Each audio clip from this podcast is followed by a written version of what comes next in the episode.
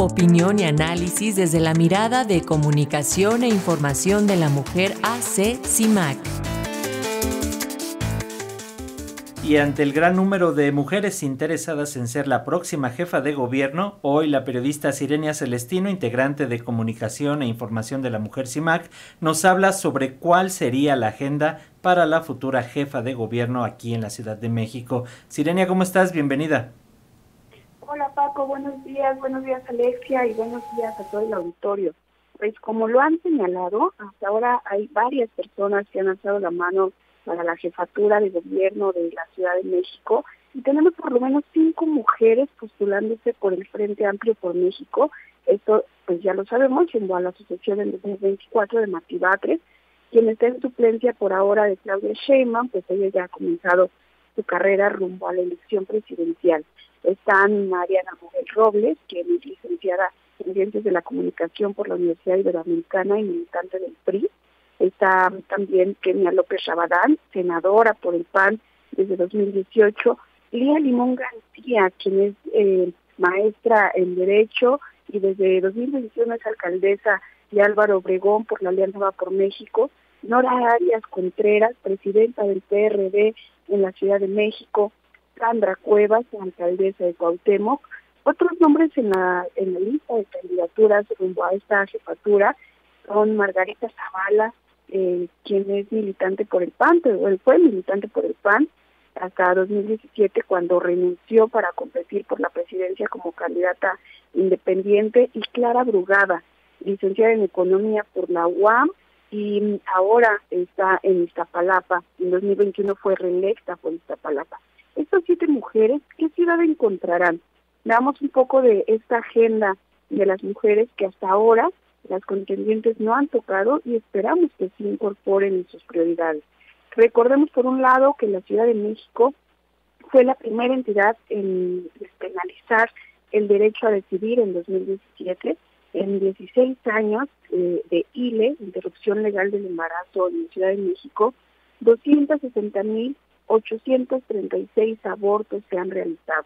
La Ciudad de México ha sido receptora de mujeres de todo el país que han acudido a interrumpir su embarazo, pero aún hay un largo camino. Por ejemplo, para brindar un buen trato y una atención libre de estigmas en todos los servicios y, por supuesto, lograr la despenalización total del aborto, no solo hasta las 12 semanas de gestación. En materia de violencia, sabemos que cada día, cada día 10 mujeres son asesinadas en este país. La Ciudad de México es el segundo lugar en trata y el cuarto lugar en feminicidio. Tan solo en las alcaldías como Cuauhtémoc e Iztapalapa, cada mes sucede un caso de feminicidio. Entre los 100 municipios con mayor registro de casos de feminicidio, destacan ocho alcaldías, es decir, la mitad del territorio capitalino. Por esta razón, eh, desde 2017 las organizaciones eh, solicitaron la alerta de violencia de género para las 16 alcaldías.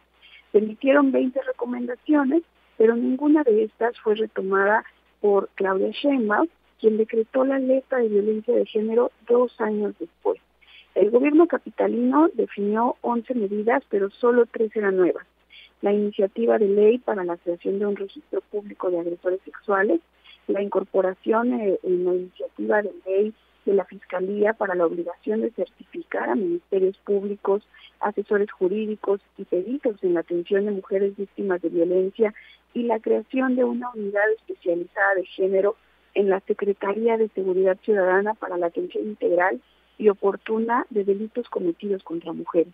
El resto de acciones eran parte del programa de acciones inmediatas de atención a la violencia contra las mujeres que Sheinbaum había presentado en agosto de 2019 por las presiones que las mujeres manifestaron contra los presuntos casos de violaciones sexuales perpetrados por, policías. Otra agenda muy importante es el reconocimiento de los pueblos indígenas y barrios originarios, no solo en materia legal y formal, sino en sus territorios. Por ejemplo, en las alcaldías de Nito Juárez, Magdalena Contreras y Tláhuac, el saqueo de recursos como el agua y las tierras de cultivo está generando problemas para que las mujeres que realizan labores de cuidado en sus hogares puedan satisfacer sus necesidades inmediatas. Por supuesto, los riesgos que trae consigo la militarización, tanto en violaciones a los derechos humanos de las mujeres como en afectaciones a sus territorios. Por ejemplo, las mujeres ochimilcas interpusieron una queja frente a la Comisión de Derechos Humanos de la Ciudad de México por la construcción de un cuartel de la Guardia Nacional en una zona de humedales del pueblo de San Luis, de San Luis eh, otros delitos contra las mujeres que deben atenderse son, por ejemplo, las violencias digitales. Durante 2022, el Consejo Ciudadano para la Seguridad y Justicia de la Ciudad de México registró un total de 1.361 casos por sextorsión. 73% de las víctimas son mujeres. Por supuesto, la violencia en el transporte, 54% de los viajes realizados en el transporte de la capital y la zona metropolitana son realizados por mujeres. Seis de cada diez en la Ciudad de México han experimentado el, el acoso en el espacio público. Esta cifra es apenas de seis de cada cien para los hombres. Las autoridades deben reconocer la emergencia de la violencia contra las mujeres y actuar para erradicarla como una prioridad.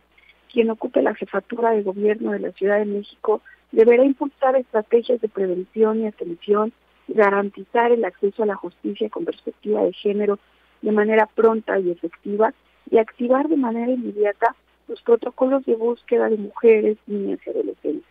Esperamos que las candidatas que se registren finalmente no olviden esta agenda. Muchísimas gracias por la escucha. Al contrario, Sirenia, gracias a ti por este comentario y bueno, pues seguiremos muy al pendiente de estos temas que van ligados con esto de las carreras electorales que literalmente apenas está comenzando esto. Muchísimas gracias, te enviamos un fuerte abrazo.